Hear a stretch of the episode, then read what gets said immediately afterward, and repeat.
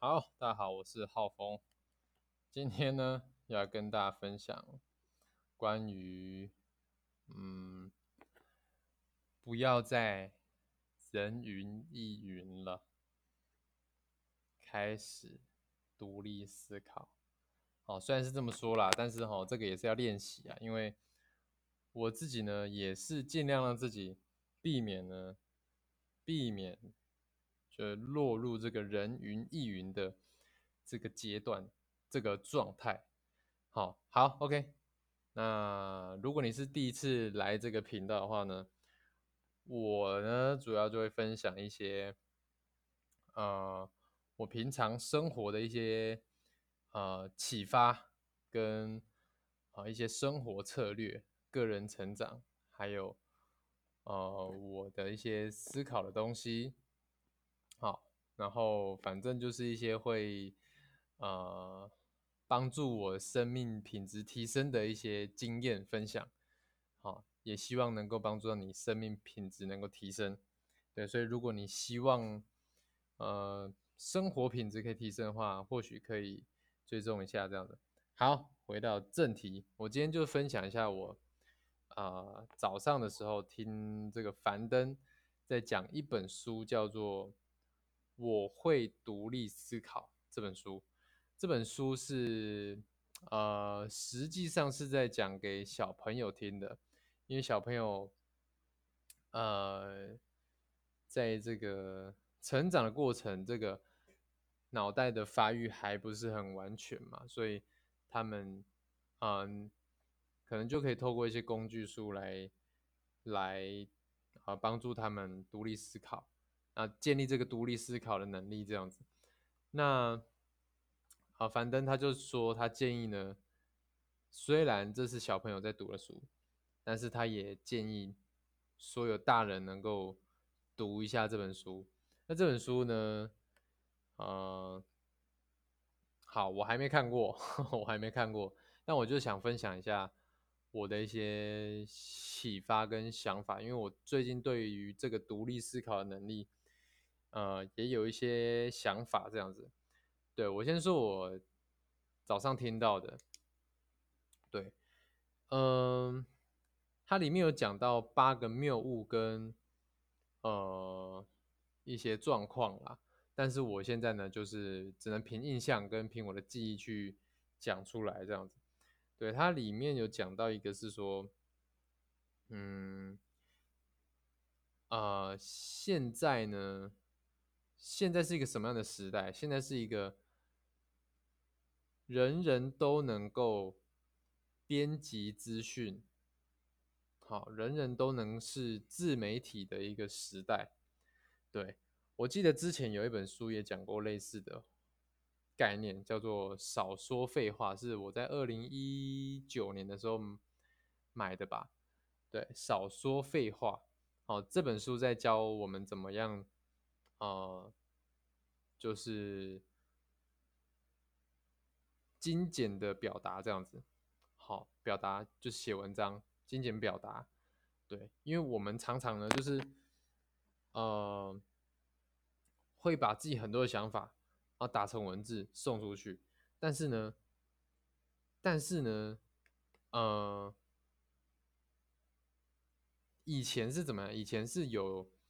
有一个媒体嘛，媒体啊，可能是新闻媒体，可能是报章的媒体，就是有一个中心，然后是有人一步一步去审核这个这个文章，或者是说新闻的这个品质。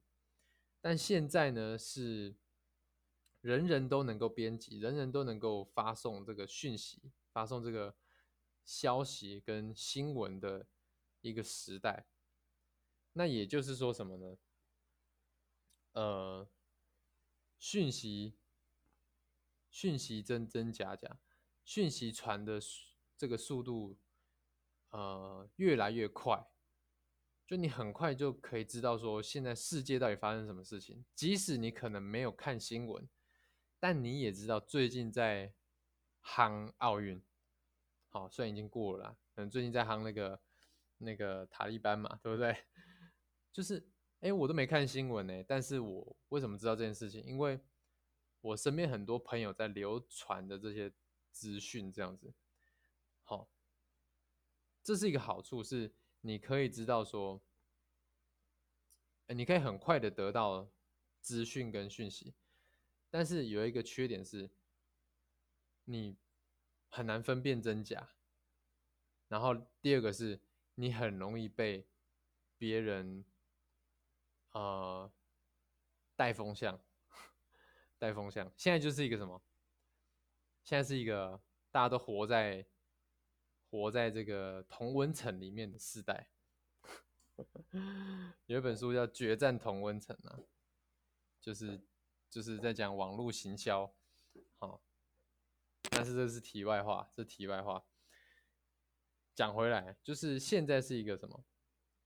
大家都是哎，人云亦云。人家说你往哪走，人家就是大方向往哪一边走，你就跟着吹这样子。好，这现在是一个这样的状况，就不不太敢表达自己的意见这样子。然后另外一个是，另外一个是什么？我们可以去屏蔽掉我们不想看的东西。比如说，比如说，比如说什么？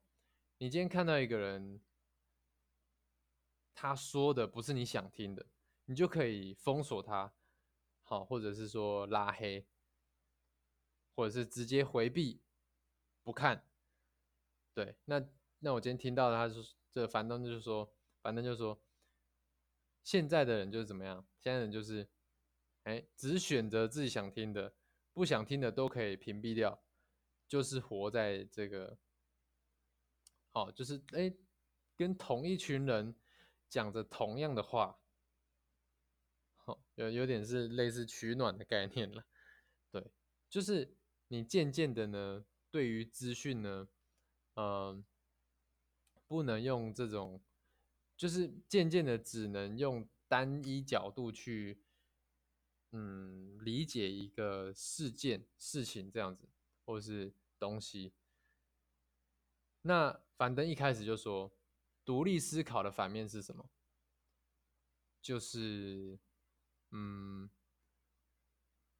就是这个增加这个，嗯，距离。好，这个叫什么？我忘记了。就是增加这个距离感。好，你把自己就是置之度外。或者是说人，或者是以人云亦云，然后挑起这个情绪。哦，今天怎么讲这么玄呢？独立思考，我们在讲独立思考。就我觉得啦，我我上面我都在讲我听到的东西。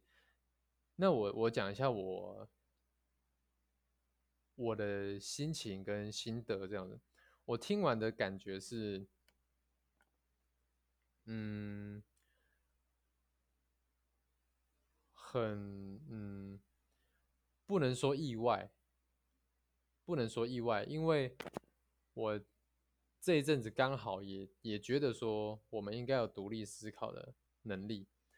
但是我听完我就有一个感觉是说，樊登他把这本书，他把独立思考这件事情讲的很很全面，这样子很全面，对。然后呢，我自己对于独立思考的感觉是，呃，就是说，嗯，就是说，当你今天没有具备独立思考能力的时候呢，你很容易过得，嗯，也不能说不幸福，就是说。我先举我看到的好了，我先举我看到的。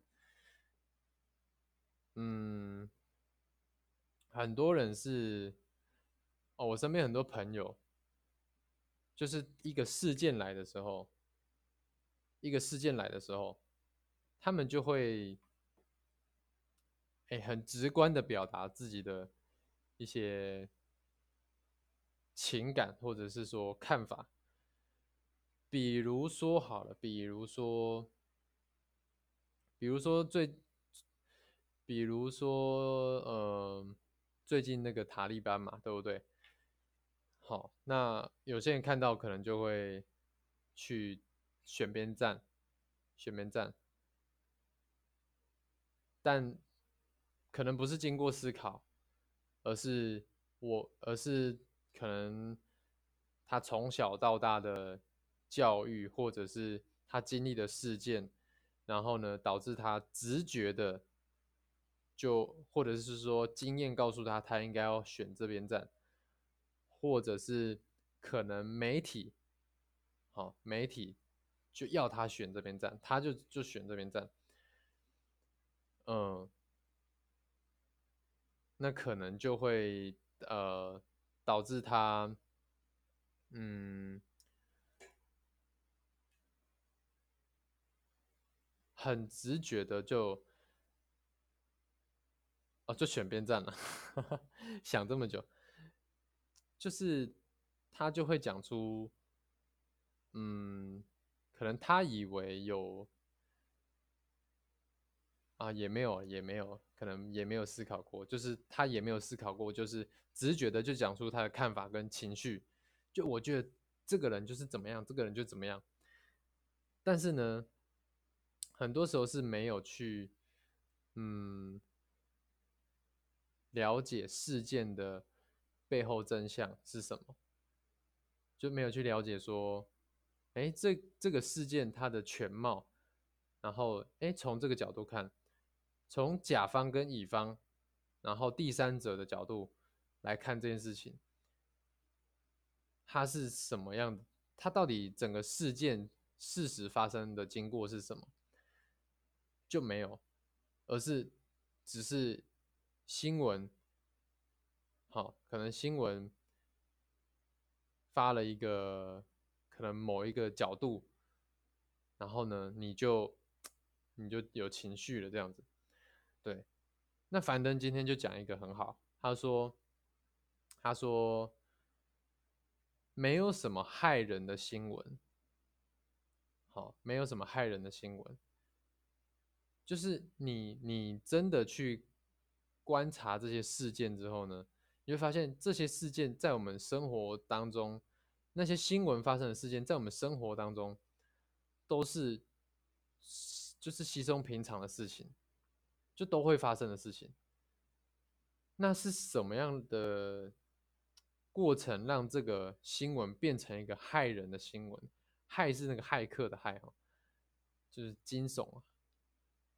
害人的那个害人这样的，就是因为呢，哦，今天有某某个可能是某个媒体，然后呢，他只截取了这个片段，他只截取了片段，然后呢，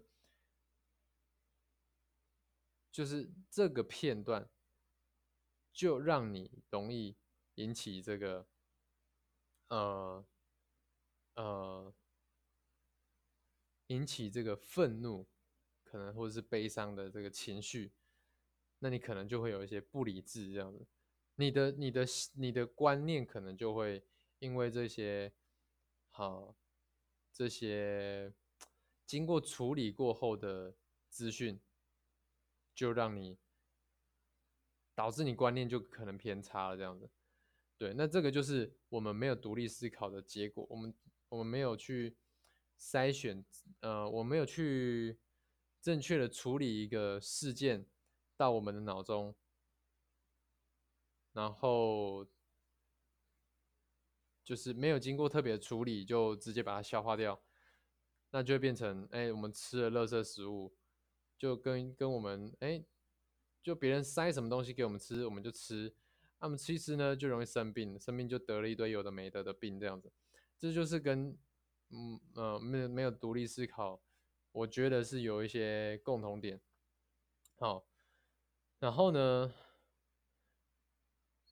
樊登今天来讲一个，就是他说，呃，当这个哈传统媒体失去可信度的时候呢，好，他放弃这个可信度的时候呢，那就是一个很可怕的事情。什么意思？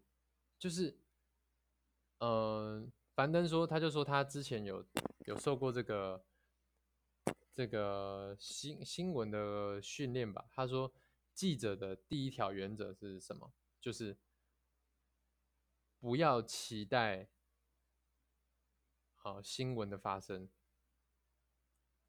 好，不要期待新闻的发生。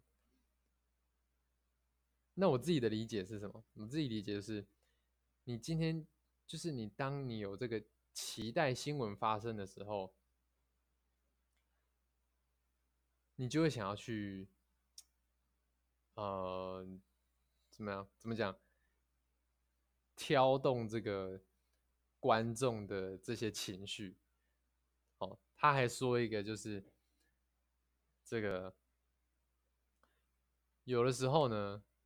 不是你特别，你特别要放大，你不需要去特别加油添醋什么，才能够构成一个害人的新闻。你只要屏蔽掉某一些这个资讯，屏蔽掉某一些信息，就可以让人。有这种挑挑起这种愤怒跟悲伤的这种负面情绪，这样子，对我就发现有一些媒体是这样子，对，那我指的媒体哦，包括自媒体啊，包括在用手机的你们呐，好，对，就是你只要刻意屏蔽掉一些资讯，你就可以制造假新闻了，假讯息这样子。对，那我觉得假讯息呢，是就是现在呢是一个非常哦流通、泛滥的一个时代，这样。那怎么样可以避免掉这些东西呢？啊，如何能够独立思考呢？嗯，反正讲了一个点，就是你要能够提出问题。你要能够提出问题，那这个问题呢？这个问题呢是有层次的，好，大致上分三个层次。第一个层次是这个问题，呃，你是不是真的不知道？啊，就是你是抽，你是基于你能够基于好奇心的去提出这个问题。就是不是一个资讯来你就全然的接受，你能够提对于这个资讯能够提出好奇心，对你可能不知道这个到底是发生什么事情，你可以提出好奇，对，然后第二个呢是你可以提出有趣的问题，哦，你不是只是问而已，你还是你还能提出有趣的问题，好，对，第三个层次呢就是你能不能提出。明智的问题，对明智的问题，那这个怎么举例呢？大家可以搜寻 Google，我会独立思考，去听那个樊登完整版，因为现在我已经啊想不起来，反正就是有个科学家吧，他提出一个什么，是不是牛顿啊？好，不负责任言论啊哈，就牛顿他提出说什么？哎，啊，爱因斯坦，爱因斯坦。他说：“爱因斯坦提出一个问题，就是人能够坐在，如果能够坐在光上面旅行，那会是怎么样？那人家就觉得说，你这提这什么什么什么什么鸟问题？就是就是就是这这是什么蠢问题？这样的，谁会想到要坐，就是坐在光上旅行这样的？”哎，但是他就提的这个问题，就产生了什么相对论嘛？好，那我们能不能提出一个明智的问题？好，这是一个更高层次的提问啦，这是第一步，就是你能够提问题。再来，我听到的第二个重点呢，就是你能不能去，就是去筛选这个资讯的。来源这样子，呃，资讯的正确度、可信度，好，可信度是很重要的。就当一个资讯来，很多人是一一看到就就就信了嘛。像他像这个影片里面举例说，嗯，影片举例是说，这个，哎，猫会学狗叫，猫会学狗叫，哎，猫居然会学狗叫，哎，那很多人听到就。不会思考哦，就就信了这样子，就真的假的？哦，虽然虽然反应是这样，真的假的，但是但是也不会去思考，特别思考就信了这样子。那你要怎么样去判断这个资讯是不是真的呢？就是第一个，你要你要去看它是在哪一个哪一个平台上发布的这个讯息。好，Twitter。啊，这可信度可能不太高，这样子，对，这是第一步，那看它是从哪个平台抛的。好，第二个呢，就是这个消息是一手的还是二手的？就他是听别人讲的，还是他是有亲眼看到或者是听到？他是有录影吗？还是亲眼看到的？还是有录音？好。这可信度就比较高一点，这样子。对，那第三个是什么？第三个啊，一时想不起来。第三个是这个资讯的啊，就如果不是一手的话，刚我们确认是不是一手的嘛？那如果不是一手的话，我们能不能找到这个资讯的来源？就它是从哪里传出来的？哦听朋友听的，但就是他是从他的根头根根头是什么？根源是什么？根源是从哪里来的？你能不能追溯到这件事情？这是也是蛮关键的，因为呢，现因为呢，我们常常大家有玩过那个传话游戏嘛，就是呢，哎，从头可能几个字传传传传到最后，意思完全跑掉，完全不一样。那网络上更不用讲，网络就是封，就是可以传好几首，甚至好几百万首这样。我不知道啊，可能可能有夸张，但是至少十几首是有可能的吧？资讯呢？那你能你能你怎么能确保这个资讯是呃正确的？正确无误的，就你要去追溯源头。所以三个步骤。第一个，你能不能提出一个好的问题？哎，不是，哎，不是啊，就是，就是怎么样去，怎么样去筛选资讯的可信度？第一个就是，嗯，它在什么样平台？第二个是，这个是一，这是一手还二手的？第三个是，如果它是二手的，那它的源头是从哪里抛出来的？对，这个是我觉得蛮实用的，我就听到蛮实用的。呃，另外我再讲一个，呃，叫做归纳法跟演绎法，这是我前这个前阵子跟在一个前辈的影片听到的，就是现在呢，很多人会用归纳法来思考一件事情。呃，什么是归纳法？什么是演绎法呢？简单讲，就是归纳法就是，哎，呃，归纳法就是从一些结果上去得出一个结论。比如说，比如说，呃，我随便举例好了，就是，比如说 A A 吃了，嗯，比如说。A 吃了糖果拉肚子，B 吃了糖糖果拉肚子，C 吃了糖果拉肚子，那你就归纳出，你从这些事件归纳出一个规律，是说，哎，吃了糖果会拉肚子，所以吃糖果会拉肚子，这个结论是对的吗？就是，嗯，不一定，但是，嗯，就不一定嘛。你如果有一些思考能力的话，或是你有些经验，就就是。不是每个人都是这样子的嘛？但是我们常常哦会因为我们常常的思考习惯就是从已经发生的事情去推断出一个结论，就是简简单的推推断出结论。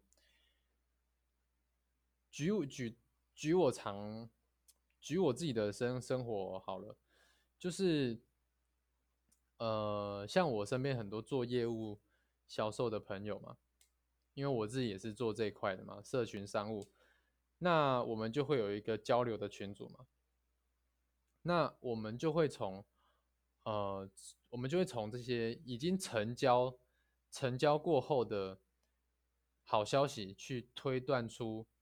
去推论出，呃，哪一些哪一些行为是是可以，嗯，是可以导致成交的，对，就是就是呃，就是有点像是说，我们都是从结果，然后去去推测说我们是做对了哪些事情，而并不是。呃，我们去思考整个源头，前提是什么？假设，哦，好像好，今天讲好深哦，就是，嗯，就是我们能不能从哎一个事件上，然后去往往回推，往回推，往回推，就为为什么会发生这件事情？就一直问为什么？为什么？为什么？为什么？就是比较偏这种因果关系的，就真的有因果关系的，而不是只是相关相关关系。归纳法就比较像是相关关系。好，演绎法就是你可以从本质的去思考问题。好，我举瘦身为例好了，就是为什么人会变胖？为什么人会变胖？你如果用归纳法去思考的话，你就会得出一些结论，就是，哦，他就吃很多东西啊，哦，他就没运动啊，然后你就会看说，哎，为什么很多人都瘦很好？哦，他有，哦，他吃的很少，哦，他有运动，所以你就你就发现大部分人呢，好像都在都做了这些事情。而有这个结果，你就得到一个结论是：啊，这些人啊，就是少吃多动会瘦。好，少吃多动会瘦。那如果你是用这个演绎法，你就会思考说，你就可以思考说，为什么变胖？人为什么变胖？到底是为什么变胖？变胖是因为什么？你就可以，你你就可以去研究。你如果有这个演绎法思思维，你就会去研究，哎，人为什么变胖？因为代谢慢。啊，代谢为什么变慢？可能是你身体机能出问题。身体机能为什么出问题？可能是缺乏营养。为什么缺乏营养？啊，因为我平常吃的不够好，或是睡眠不够好。那为什么我吃的不够好，睡眠不够好？哦，可能是我就是。我的观念上出了问题，我的观念上出了什么问题？就身边朋友都跟我说，少吃多动会瘦。哎，但是其实是什么？你营养不够嘛？营养不够就就要吃多嘛？那怎么哎？怎么刚好跟跟这个少吃多动是相抵触的呢？啊，因为你没有从本质去思考。对我今天只是从这个瘦身的角度去举例啦。因为瘦身这个是大部分的人都会有感的话题啊，对，今天讲了很多啦，就是为什么我会想讲这个话题，是因为我觉得独立思考这个能力呢，对于对于我们现代人是非常重要的能力，因为现现代是一个是一个。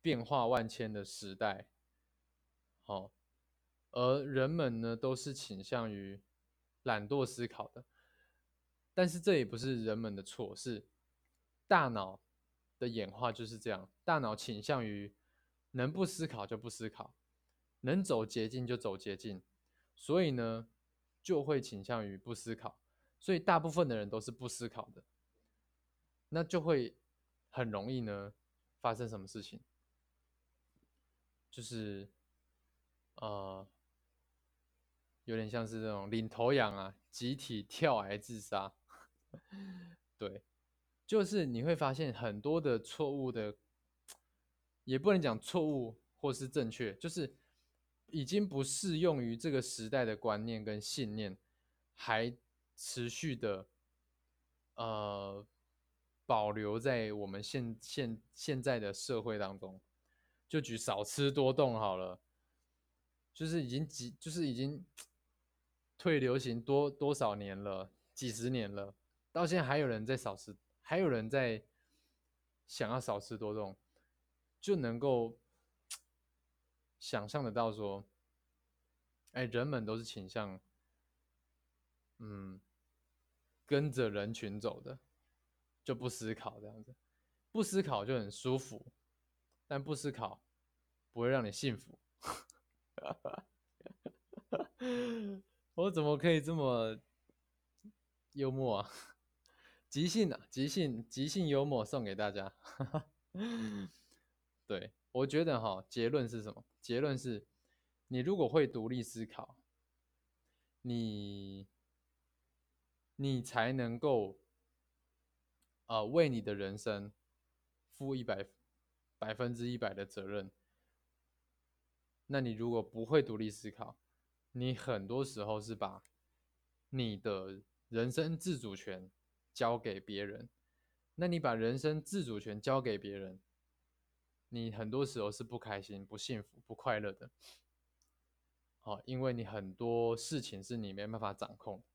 但你如果能够独立思考，你就有机会能够掌控你的人生，因为你。呃，比别人能够思考清楚你的人生该往哪走。好，今天的聊的东西很多，但是我觉得应该有一些东西是对你有帮助、有启发的。那如果你听到什么点，你可以啊截个图，或者是录的录一下这个片段，录一下哦，或者是随便挑个片段录，然后上传到你的 IG 或 FB 线动，然后标记我。我的 I G 叫做 H A O F E N C H E N 一，好，最后一个一是数字的一。对，那如果如果不清楚的话，我会再打在啊留呃介绍区，你可以去找。啊，希望对自己对大家有帮助，这是这个今天今天的所学，啊，今天学到的跟启发。那我自己呢，呼吁自己呢，能够在能够随时的提醒自己。一有讯息来呢，我会先啊合理的怀疑这个讯息的可信度，然后去求证，并且呢从本质的去思考问题，那我才能够呃做一个思想的主人，而不是跟着别人走的一个呃盲从者。好，我是浩峰，感谢大家的。收听，我们下一集见，大家拜拜。